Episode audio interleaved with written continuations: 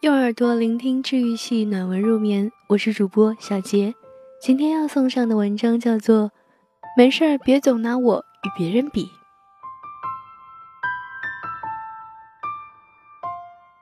上周，闺蜜芝芝的大学同学苹果携未婚夫达哥一起从林市过来玩儿。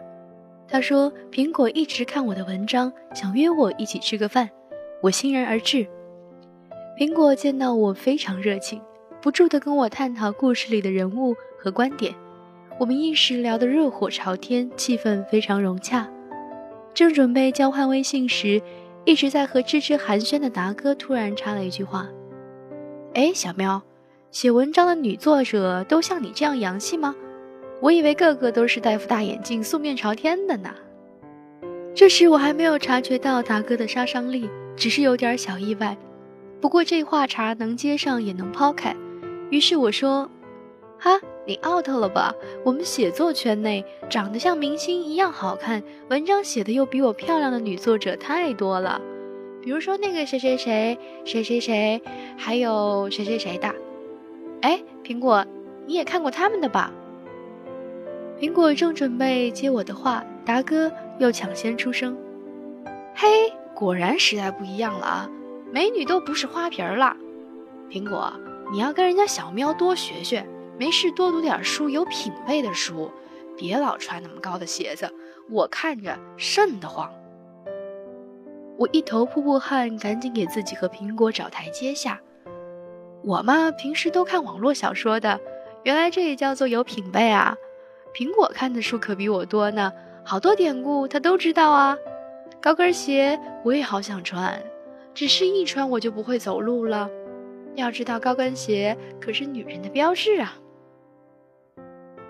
而苹果此时的神色远远不如刚才明媚，他没有回应我，只是直视达哥，拉扯出一个勉强的笑容。好的，我知道了，我也想努力成为小喵这样的女子啊。芝芝插进来打圆场，行了行了，别聊了，菜都快上齐了，先吃饭吧。众人入席，席间苹果对我的态度明显冷淡了许多，转而开始和芝芝有一搭没一搭的叙旧。达哥只好没话找话地问我自媒体运作方式、转载授权的规则之类的。我也是礼貌的回应，沉闷无趣的氛围与最初的活跃生动形成了鲜明的对比。苹果直到告别也没有再提出和我交换微信。目送他们开车远去之后，我忍不住感慨。今天实在是太尴尬了，我被活生生架在火上烤啊，白白损失了一个真爱粉。芝芝叹口气说：“达哥和苹果谈了三年，既舍得给他花钱，又把他照顾得无微不至，所以苹果才打定主意嫁给他。可他始终就是改不了这说大不大、说小不小的毛病，总爱当众拿苹果和别人比。”次数多了，苹果再大大咧咧，心里也难免会敏感不舒服的。我很理解苹果，像达哥这样的男人，我也曾经遇到过，是一个我妈很满意的相亲对象，官二代加富一代，他对我挺上心的，又把我妈套路得很好，于是，在我妈的强烈要求下，我硬着头皮和他交往了一阵子。他不是带我去他朋友别墅里做客。就是去高级会所里吃饭，接触的人不是朱门权贵，就是奢靡之流。当然，能带上我的应酬场合，对方也会带夫人或者女友，他们看起来都好贵呀。他们的聊天话题是香港和欧洲、美国的包包哪里买更划算，哪项医美手段效果更好。讲真，我不羡慕也不嫉妒，即使穿一身 Zara 和他们坐在一起，也没感觉自卑。只是默默记下那些牌子的名称，暗暗发誓，终有一天要靠自己买下来。我正在心底给自己打鸡血，他突然来一句：“下次你跟嫂子一块儿去香港吧，给你一张卡。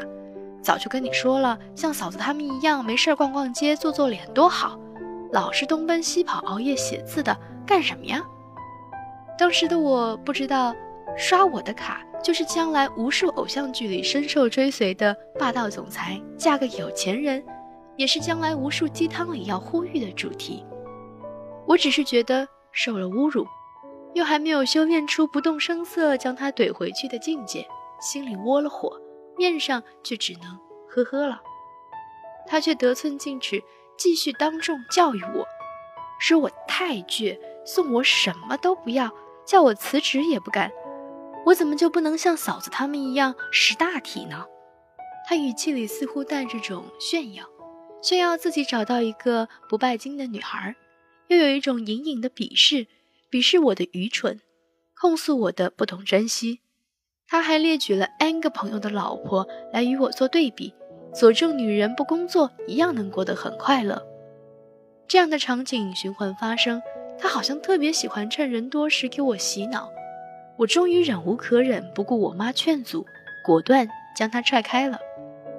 三观不一致是走不到一起的根源，而导致我爆发的关键就是他一次当众将我与内心并不太认可的女人们做对比，并且贬低我的事业心。企图将我改造成他理想的模板。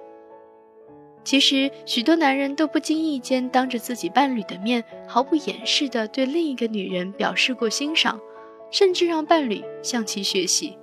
这并不代表他们真的就嫌弃另一半，也不是双方感情出了原则问题。用他们的话说，在场面上对外人当然要客气一下啊。再说，人家确实有比你强的地方。我特意指出来，还不是希望你能变得更好吗？可我真的不乐意听呢。被当做参照物的那一个也不一定会领情，反而会深感惶恐吧？哪个女子不想成为爱人心中最完美的那一个呢？哪个女子不希望与你天长地久后仍然觅到初见乍欢的惊喜，在你眼中依然充满吸引力呢？哪个女子会愿意自己在场时，爱人还有多余的视线去关注另外的女人？我爱抹大红唇，爱穿高跟鞋，爱喝酒，爱热闹。我不化妆，不做饭，喜欢宅在家追剧。这都是你爱上我时，我原本的样子啊！你已经将我完整的照单全收了，并没有与我久处生厌，为何？要时不时挑衅我那些无伤大雅的小毛病，还要将它公开展览呢？难道我在你眼中变得一无是处了吗？赫本说：“你若不能接受我最坏的一面，也不配拥有我最好的一面。”这种对比式打压促进法，只是你一厢情愿的为我好吧？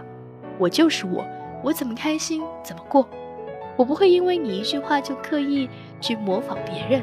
去闹一场东施效颦的笑话，所以呀，即使不和你争执，我也根本不打算改呢。你若是真觉得别人好，那就大大方方的离开我，去和你中意的人在一起吧，我绝不挽留。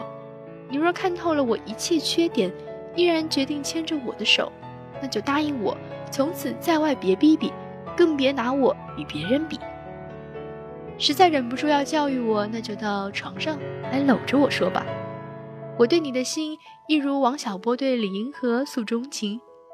我要把我整个灵魂都给你，连同他的怪癖、傻小脾气、忽明忽暗、一千八百种坏毛病。他真讨厌，只有一点好，就是爱你。是啊，因为爱你，即使我原本千疮百孔。依然想当你心中最无瑕的那一个，陪你走到岁月的尽头，细数彼此白发，挽手漫步林荫时，你亲手说一句“世间始终你好”，那才是我一辈子的值得啊！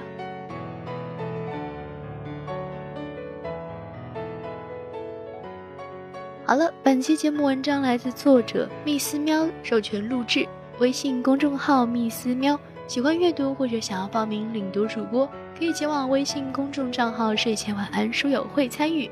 我是主播小杰，我们下期节目再见。